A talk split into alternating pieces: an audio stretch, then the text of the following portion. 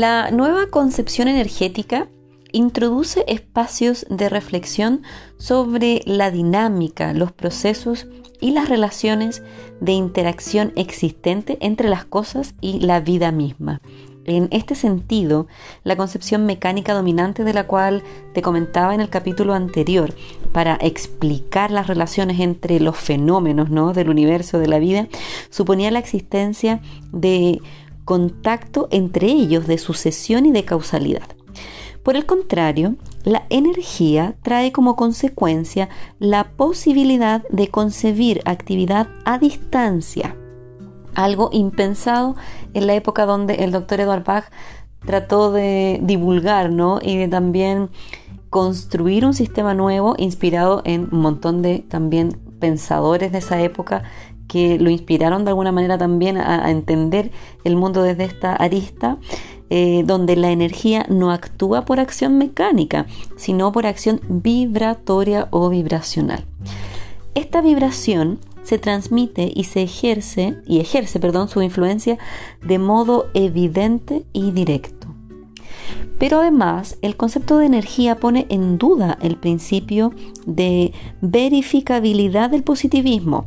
La energía forma, parte de ese universo, de cosas que no pueden verse y que solo se conocen por medio de sus efectos.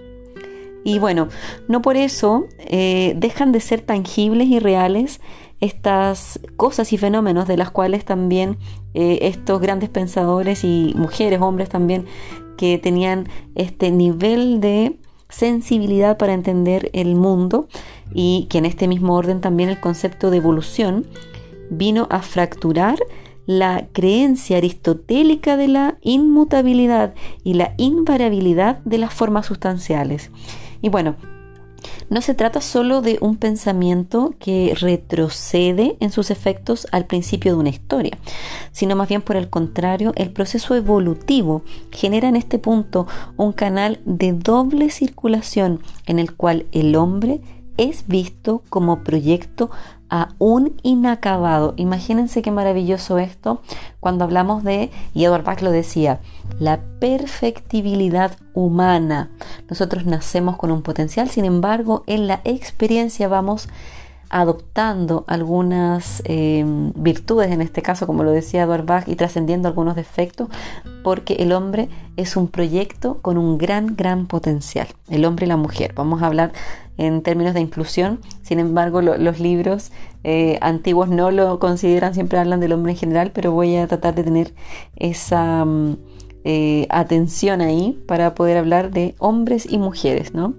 Así como el dinamismo suplanta el mecanicismo, el evolucionismo suplanta al fijismo y la ciencia adquiere, adquiere nuevas perspectivas.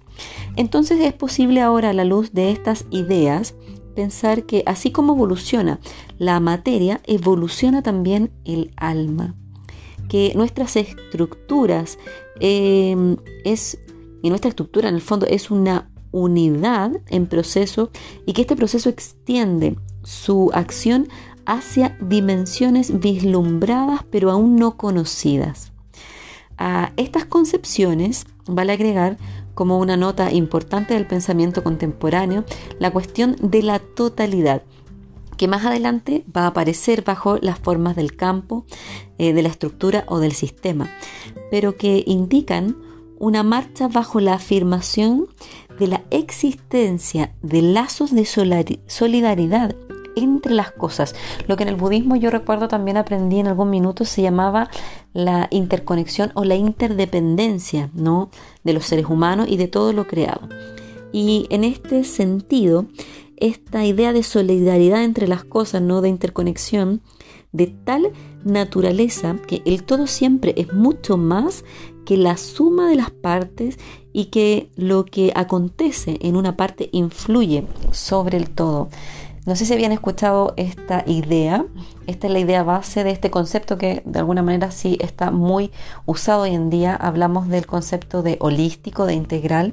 Está un poquito manoseado desde mi punto de vista, mi percepción personal, no del libro, pero de alguna manera creo que está plasmando esta idea de que existe una conexión entre todas las partes y que estamos en base a una matriz que se va repitiendo, igual que la flor de los helechos, no la flor, no la planta, como esta teoría de los fractales que una vez aprendí de amigos que estudian arquitectura y que me hablaban un montón de cosas sobre la teoría del fractal y cómo todo va eh, haciéndose calzar en un molde donde la parte chiquitita es eh, la copia de la parte grande y donde todas estas partes divididas que uno está desde esta época sobre todo, ¿no? acostumbrado, acostumbrado a estudiar de manera dividida, hoy se pueden ver desde una totalidad, un mapa completo.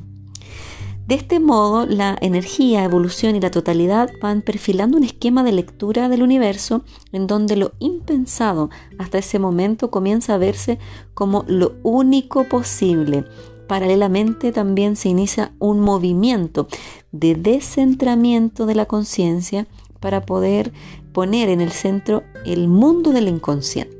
Ya ahí surgen un montón de escuelas también de psicología en la época eh, a principios del siglo XX y también en el siglo XXI, escuelas que hablan de el inconsciente, del alma y de otros aspectos también de la salud que son importantes a considerar. En la emoción, más que en la razón, en el sentido, más que en la forma, en las sombras de nuestras almas, más que en nuestras luces. La consecuencia lógica de este esquema va avanzando hasta la consolidación de lo que ha venido a llamarse en nuestro siglo la muerte del sujeto como categoría del pensamiento y el afianzamiento de la estructura, ya que como inconsciente, como relaciones de producción ¿no? y como orden simbólico, como arquetipos, como incertidumbres cuánticas, como tantas otras categorías que vamos a ir explorando a través de los próximos capítulos. Esto para mí me parece muy interesante, si bien yo estoy em, tratando de traducir de alguna forma los escritos de este libro sin em, buscar modificar las palabras que están usando aquí, es importante que tú que estás escuchando esto y estás adentrándote en el mundo de la terapia floral, puedas darle una vuelta a esto que plantea eh, Bach por Bach y en esta parte de la introducción sobre tu misma forma de pensar. ¿Ya?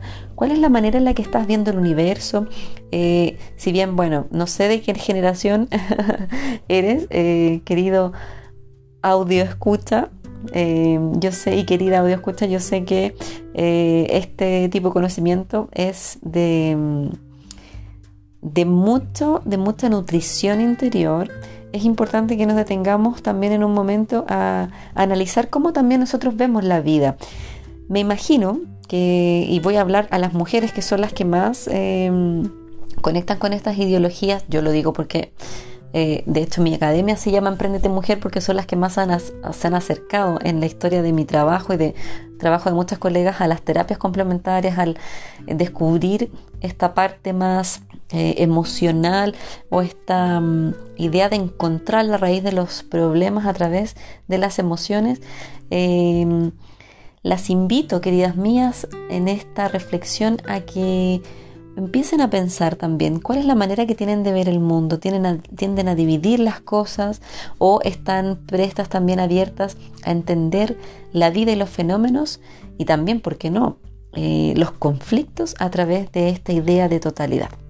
Este, bueno, es el desafío reflexivo que yo dejo. Esto es parte de mi cosecha, digamos. Sin embargo, en el próximo capítulo te voy a contar un poquito más sobre la realidad inmediata de Bach y su, o de Bach y de sus aventuras, ¿no? Y también pensamientos a partir de esta realidad en la que él eh, cultiva esta idea de medicina vibracional y de encontrar la raíz a través de la visión integral.